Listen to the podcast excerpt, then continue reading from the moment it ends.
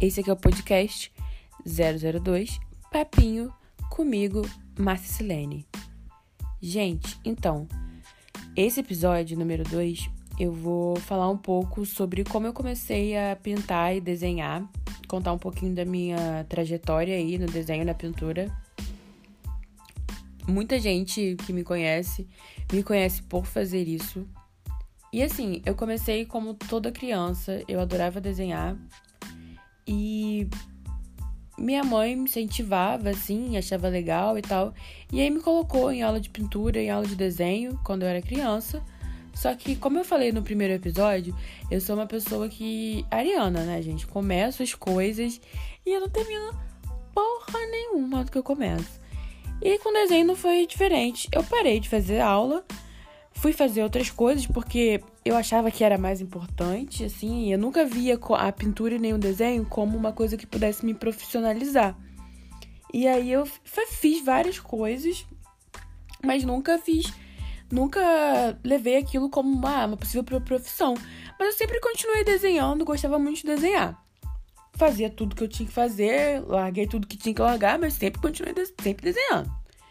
Até que quando eu tava no ensino médio, eu queria muito fazer arquitetura e tal, e aí eu fui fazer um curso técnico de design de interiores, e no curso eu desenhava em AutoCAD, fazia planta baixa, essas coisas, e aí desenhava lá desenho técnico. Aí, né, terminei o, o curso, né, foi um curso técnico, é, me mudei para Niterói e na época que eu me mudei, tava aquele boom de Facebook, né? Eu ficava muito. Instagram não era nada nessa época, gente. Aí ficava muito no Facebook e no Twitter. Twitter sempre. Gente, eu sou viciada em Twitter. Cara, quando eu era mais nova, eu super achava que quando eu ficasse mais velha, eu super ia sair do Twitter, gente. Porra nenhuma, não consigo sair daquela merda. Todo dia eu falo, vou sair do Twitter, vou excluir minha conta. Nunca excluo. Nunca consigo excluir. Ou excluo e volto. Enfim ficava no Twitter e tal. E aí eu via que as pessoas, come... as pessoas começavam a. que gostavam de desenhar, estavam começando, ou que desenhavam de forma profissional já e tal. Mas tinha muita gente que nem desenhava de forma profissional e tal, que começou a fazer página no Facebook para expor os desenhos. Às vezes a gente viu umas páginas, a gente nem sabia quem tava por trás da página. Isso era muito bom no do Facebook. Óbvio que tem isso no Instagram e tal, mas eu acho que no Instagram tem muito menos do que no Facebook. Que realmente você cria um personagem e você tá ali. É quase como um fake, né? Você tem uma página é, no Facebook. E aí eu fiz uma página para mim também, mas eu sempre coloquei minha cara, assim, não era muito de esconder quem eu era, não. Mas eu tava muito no Twitter também. E aí, essa época eu tava assim, muito sem grana, não tinha dinheiro para comprar material para pintar e tal, para desenhar, porque material é caro, né, infelizmente. E aí eu comecei a fazer desenho digital, né? Assim, eu sabia o básico de Photoshop, de Illustrator. Sabia fazer o que dava para fazer. Tem, cara, tem muita coisa no YouTube também. Aprendi coisas no YouTube. É muito bom para aprender a, se, é, a mexer nos, nos programas, né? E aí, nisso, comecei a postar na internet minhas artes digitais. Aí, umas pessoas foram gostando e tal e me deram a ideia de fazer prints para vender. E eu comecei a fazer print, eu comecei a vender, assim. E, cara, foi muito bom, porque, tipo, na época eu fazia estágio e eu recebia 400 reais de bolsa no estágio. Gente, o que, que tu faz com 400 reais? Você não faz porra nenhuma, mas era o dinheiro que eu tinha para viver. Então, eu fui vendendo esses prints e me ajudando nessa, nesse rolê todo de universitário no começo da faculdade, gente, é horrível. Assim, quem tá aí no começo. Agora não, que tá na pandemia, né? Mas enfim. Quem tá aí começando, fique calmo, porque vai passar. Mas ó, se você for da UF, coma no bandejão, gente. O bandejão da UF, 70 centavos. Me salvou horrores, assim, no começo da faculdade. Aí, isso, cara, quando eu comecei a ver que dava para eu monetizar uma coisa que eu gostava muito de fazer, cara, foi, foi muito bom para mim, muito bom. E aí até hoje eu trabalho com isso, assim. É, hoje faço várias coisas, porque eu sou uma pessoa que eu gosto de experimentar, assim, quando eu gosto de fazer alguma coisa, quando eu quero fazer alguma coisa, eu dou o meu jeito e eu faço. E aí, nisso, assim, eu vejo que tem muitos amigos meus que gostam, pessoas que me conhecem, que gostam do meu trabalho, gostam de desenho, gostam de pintura, mas tem medo de começar. Assim, eu super entendo esse medo que as pessoas têm, principalmente porque material de pintura é caro, material de desenho é caro, eu sei disso. Hoje em dia eu faço aula de desenho na faculdade, né? Porque eu faço design. Então, gente, eu sei que é caro. Mas eu acho que muito da gente tem, tem esse medo, porque quando a gente é criança, a gente ama, cara, todo mundo ama desenhar. Não tem uma criança que não gosta de desenhar, que não gosta de, de brincar com essas coisas. Mas eu acho que quando a gente é criança é muito mais tranquilo é, desenhar, porque não tem muito isso do que, que é que é certo e que é errado, né? O que, que é. O que, que tem o feio e o belo, isso assim, isso sempre tem. Mas não do que é certo e o que é errado. A gente desenha, a gente faz pauzinho, a gente faz tudo e é isso, né? Tá, tamo ali num processo com, com nós mesmos e com o que a gente tá fazendo. E aí eu acho que quando a gente vai crescendo, a gente vai absorvendo, né, todo esse, esses, esses dogmas do que, que, que é certo, o que, que é errado, o que, que é bonito, o que, que é feio. E a gente vai ficando travado com o desenho, né? Porque coloca na nossa cabeça que o que saber desenhar é, é saber desenhar realístico. Assim, eu tenho umas noções de desenho, assim, óbvio, né? Eu fiz aulas de desenho, é, então para mim pode até parecer ser fácil falar. Só que, cara, eu para mim, assim, se você tem vontade de começar a desenhar, desenha, faça, sabe? Eu tive várias coisas que me impediram, assim, de fazer essas coisas, assim. Porque eu não tinha grana para comprar material, assim. Hoje eu tenho dinheiro para comprar. Mas, assim, quando eu comecei a. a eu, assim, hoje em dia eu só tenho dinheiro para comprar material porque eu comecei a vender print, assim, há, sei lá, três anos atrás, sabe? E com o dinheiro desses prints também era o dinheiro que eu comecei a comprar tinta, que eu comecei a comprar pincel. E eu comecei a comprar os materiais adequados para eu conseguir pra, pra eu conseguir desenhar sem ser de maneira digital, assim. Hoje em dia não é a arte digital não é a minha, a minha principal plataforma que eu, que eu trabalho, mas por muito tempo foi. Então, cara, se você tem vontade de desenhar e você não tem dinheiro para comprar material, tenta aprender a mexer no Illustrator, a fazer de maneira virtual. Porque foi a forma como eu, que eu encontrei de fazer uma coisa que eu queria fazer e se adequar ao momento financeiro que eu tava passando na época, sabe?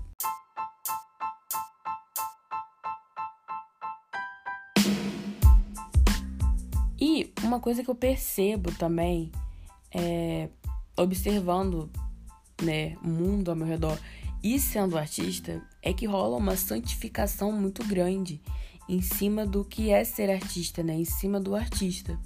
Então as pessoas levam é, você produzir, você desenhar, você pintar, você trabalhar com música ou sei lá, outra forma de expressão artística como um dom, né? Como se você fosse um ser santificado que veio à Terra com um dom para agraciar essas pessoas com a sua arte.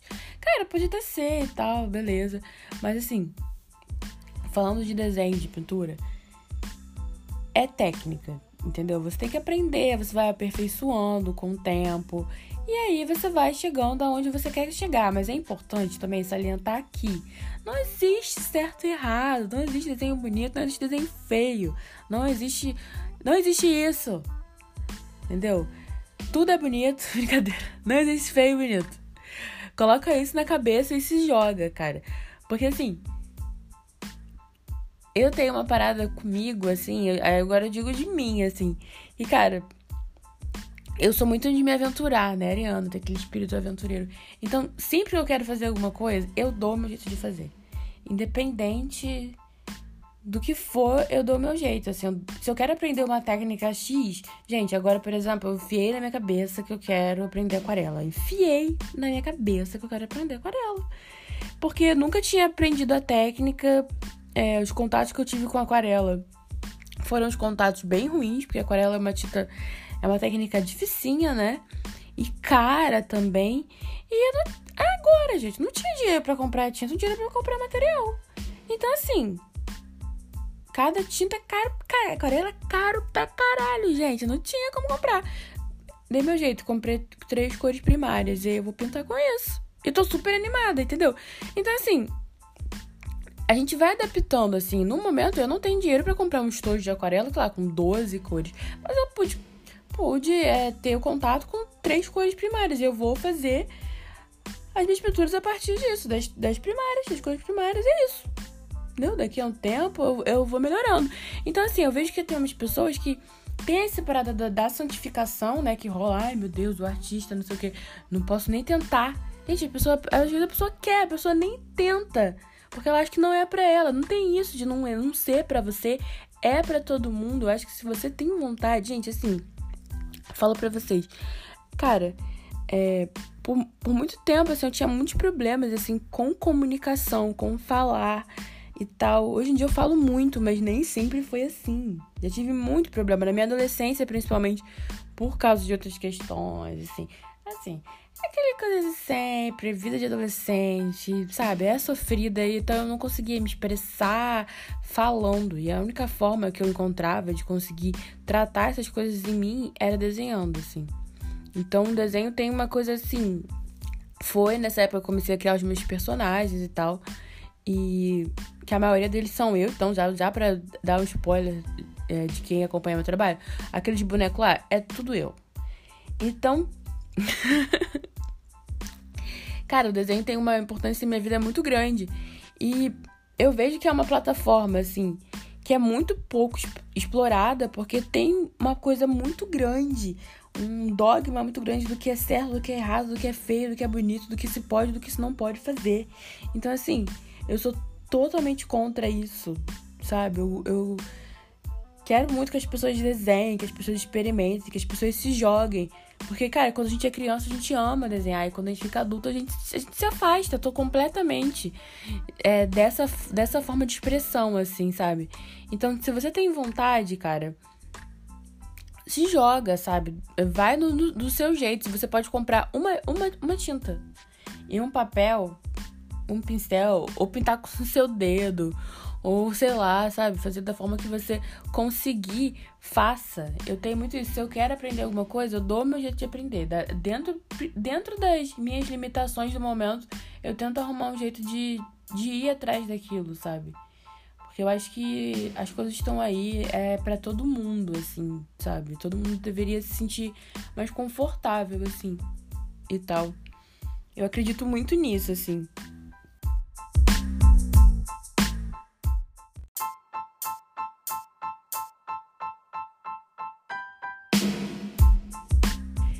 E uma coisa que eu acho que é muito importante é a gente fazer um recorte tanto de raça, de gênero, de classe e de sexualidade também.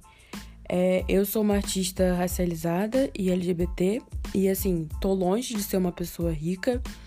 E, gente, é muito difícil pra gente que tem esses recortes, né, na nossa experiência enquanto indivíduo social, é, adentrar nesse meio, assim, da pintura, no desenho, que são plataformas de trabalho que são muito caras, assim. Quando eu tava começando a enxergar a pintura em desenho como uma coisa que profissional, né, como uma algo que poderia que foi, né, que complementou a minha renda, assim, que complementa até hoje, eu não tinha dinheiro para comprar material, então foi o que eu falei, eu comecei a trabalhar com arte digital, hoje em dia eu não trabalho com arte digital, mas comecei a trabalhar com arte digital porque eu não tinha dinheiro. Então, às vezes, quando a gente fala, eu não sei se as pessoas conseguem entender que realmente é muito importante a gente trabalhar incentivar é, artistas independentes que sejam LGBTs, que sejam racializados, periféricos. Assim, é muito importante porque a gente tem todo um, um sistema, né, que afasta completamente as pessoas de, de se trabalhar com essas plataformas, com as plataformas que eu trabalho hoje em dia. Então, se não fosse há três anos atrás as pessoas que compravam, que me incentivaram, assim, lá na época que eu postava meus primeiros desenhos no Twitter, se alguém tá aqui ouvindo que é dessa época, assim, muito obrigada por ter me ajudado, por ter me incentivado. Se você comprou um print meu há muito tempo atrás, cara, muito obrigado, assim, porque realmente foi com essa grana que eu consegui desenvolver meu trabalho e chegar no que eu tô hoje, assim, sabe? É, e conseguir trabalhar com outras formas, assim, de além da arte digital. Então, depois desses anos, aqui eu realmente consigo falar para vocês que, tipo, faz diferença, sabe? Quando você incentiva um artista pequeno, um artista independente, um artista que tem esses recortes, é, perpassando a experiência de indivíduo deles, assim, faz muita diferença mesmo, assim, eu só tô onde eu tô graças a muita gente que me ajudou e que me ajuda até hoje, assim, sabe? E pra, enfim, adorei falar sobre isso e tal. E pra gente aprofundar também essas questões, até para pessoas que já trabalham com, com, com arte, ou para quem tem vontade de começar, seja como hobby, seja como ver com isso uma profissão, porque também é uma profissão, sabe? É, no episódio número 3, eu vou trazer dois amigos meus aqui, a Pat Bike e o Gustavo Nascimento. Pra gente, eles são quadrinistas, eles estão fazendo um quadrinho juntos, estão com um projeto super legal e são artistas racializados e LGBTs e a gente vai no próximo episódio fazer uma conversa sobre arte, sobre como a gente lida com esse meio, falar um pouco sobre quadrinho também, que é uma plataforma que eu nunca trabalhei e tal, tenho super curiosidade também, vai ser um papo pra mim. E se vocês gostaram e tal, é, fiquem ligados, porque o próximo episódio eu acho que vai estar tá muito legal, assim, acho que a gente vai conseguir é, conversar mais sobre isso, assim, eu adoro falar dessas coisas.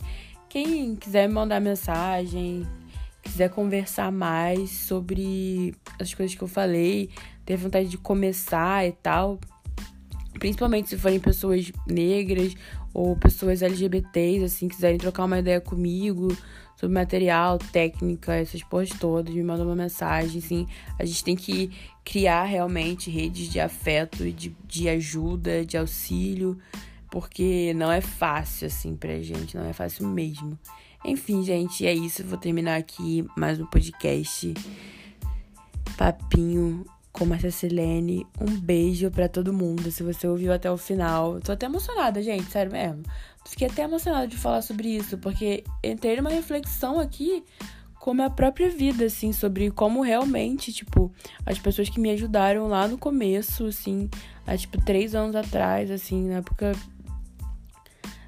começo assim da minha vida, assim, adolescente ainda, é, foi importante para hoje eu tá onde eu tô hoje, assim, realmente é gratidão mesmo, assim, sabe? E espero que seja só evolução, assim, sabe?